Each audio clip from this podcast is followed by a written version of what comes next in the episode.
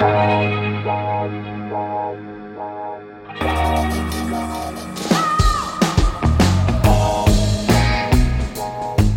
à lire, un podcast de Bernard Poirette.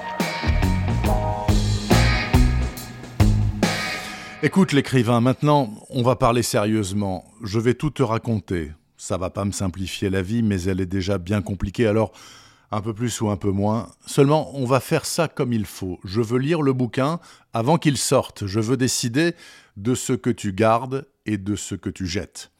Marché conclu donc entre l'écrivain Edira Augusto et Bronco, ancien gros bras de M. Marolo et aujourd'hui chef mafieux de Belém, la grande ville du delta de l'Amazone.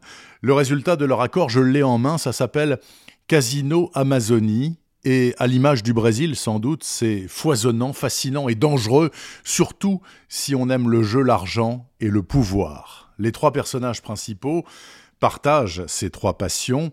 Clayton Marolo, tout d'abord, notable très établi, dirige plusieurs salles de jeu où se presse le beau et le moins beau monde la différence étant parfois un petit peu subtile. Lui-même est un as du poker et un jour, il croise Paola qui coche toutes les croix dans les cases. Aux cartes, c'est une championne, elle veut bouffer le monde et en plus, c'est une véritable beauté.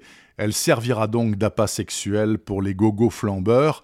Enfin, il y a Giovanaldo, ancien gamin des rues qui a croisé le fils Marolo sur un terrain de football.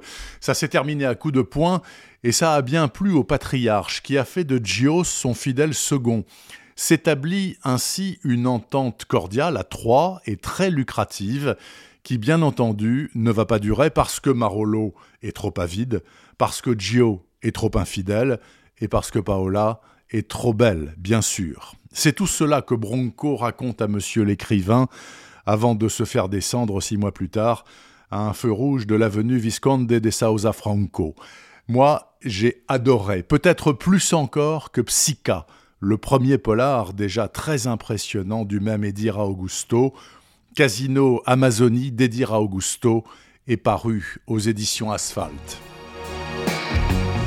Retrouvez le podcast C'est à lire avec Bernard Poirette sur toutes les plateformes de téléchargement.